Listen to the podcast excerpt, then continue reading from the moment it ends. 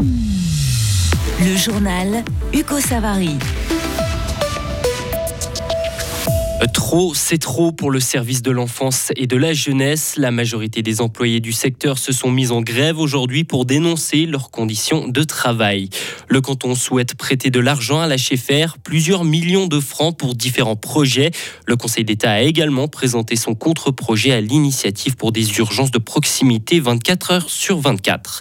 Et enfin, Gauthieron s'est trouvé un nouveau directeur sportif, mais le club n'a pas eu besoin d'aller chercher bien loin.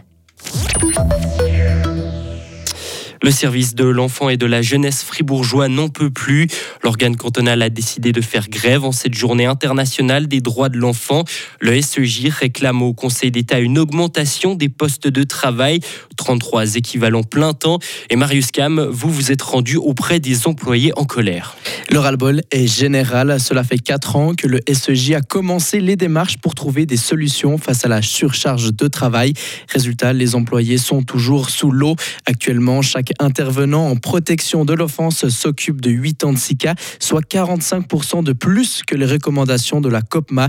Une surcharge qui rime donc avec une baisse de la qualité du travail.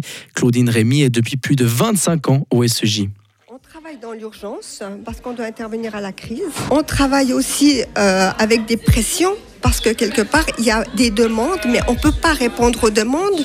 Donc tout ça, ça crée une situation de crise au niveau du SEJ qu'on se dit maintenant, stop, on ne peut pas apporter le soutien qu'il faut, on ne peut pas protéger nos enfants parce qu'il nous manque trop de moyens. Et c'est vraiment la, raison de la grève, c'est qu'on on demande qu'ils nous donnent le personnel pour pouvoir apporter l'aide, le soutien et la protection à nos enfants. Le service de l'enfance et de la jeunesse fera grève jusqu'à mercredi soir.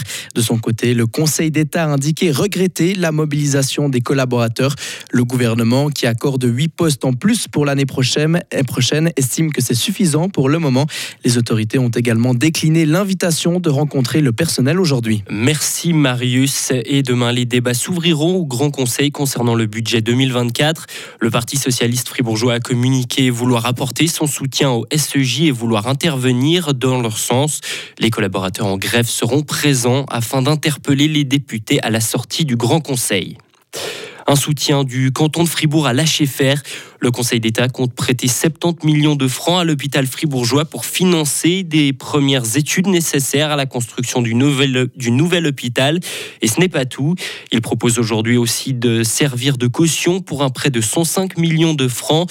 Objectif, Maël Robert, permettre à l'hôpital d'investir jusqu'en 2026. Les bâtiments de l'HFR datent des années 60. Ils vieillissent.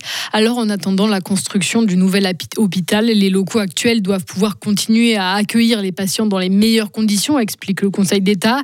56 millions de francs vont donc être dépensés pour rénover la salle de réveil, une partie des chambres, renouveler le matériel médical aussi, notamment pour l'IRM ou la radioscopie. Ensuite, le service des urgences doit être transformé. Enfin, l'HFR va débourser 2 millions de francs pour acheter un robot chirurgical et rester à la pointe. Le gouvernement fribourgeois est clair, l'hôpital aligne les déficits depuis 2016, 4 millions de pertes encore l'an passé. Et même si des réformes sont en cours pour améliorer sa santé financière, il lui faut absolument un coup de pouce. Et ce message du gouvernement arrive aujourd'hui et ce n'est peut-être pas un hasard, Maël. Ce matin, le Conseil d'État au complet a présenté à la presse le contenu de son contre-projet à l'initiative pour des urgences 24 heures sur 24. Critiqué par les initiants, il veut ainsi montrer à la population qu'il défend l'avenir du système de santé fribourgeois. Merci Maël. Et ce soutien financier du canton à l'HFR devra encore être validé par les députés du Grand Conseil et puis aussi par la population.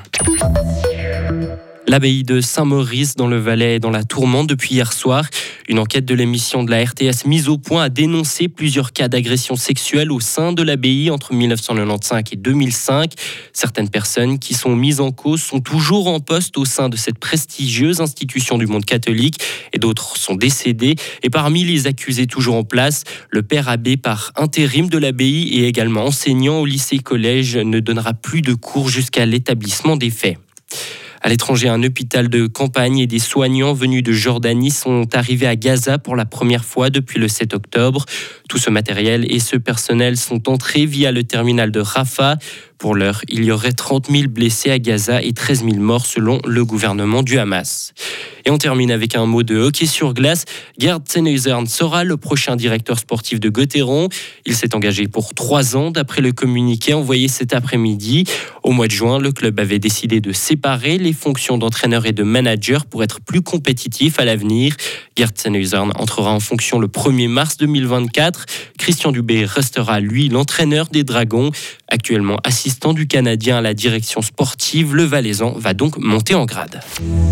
Retrouvez toute l'info sur frappe et frappe.ch.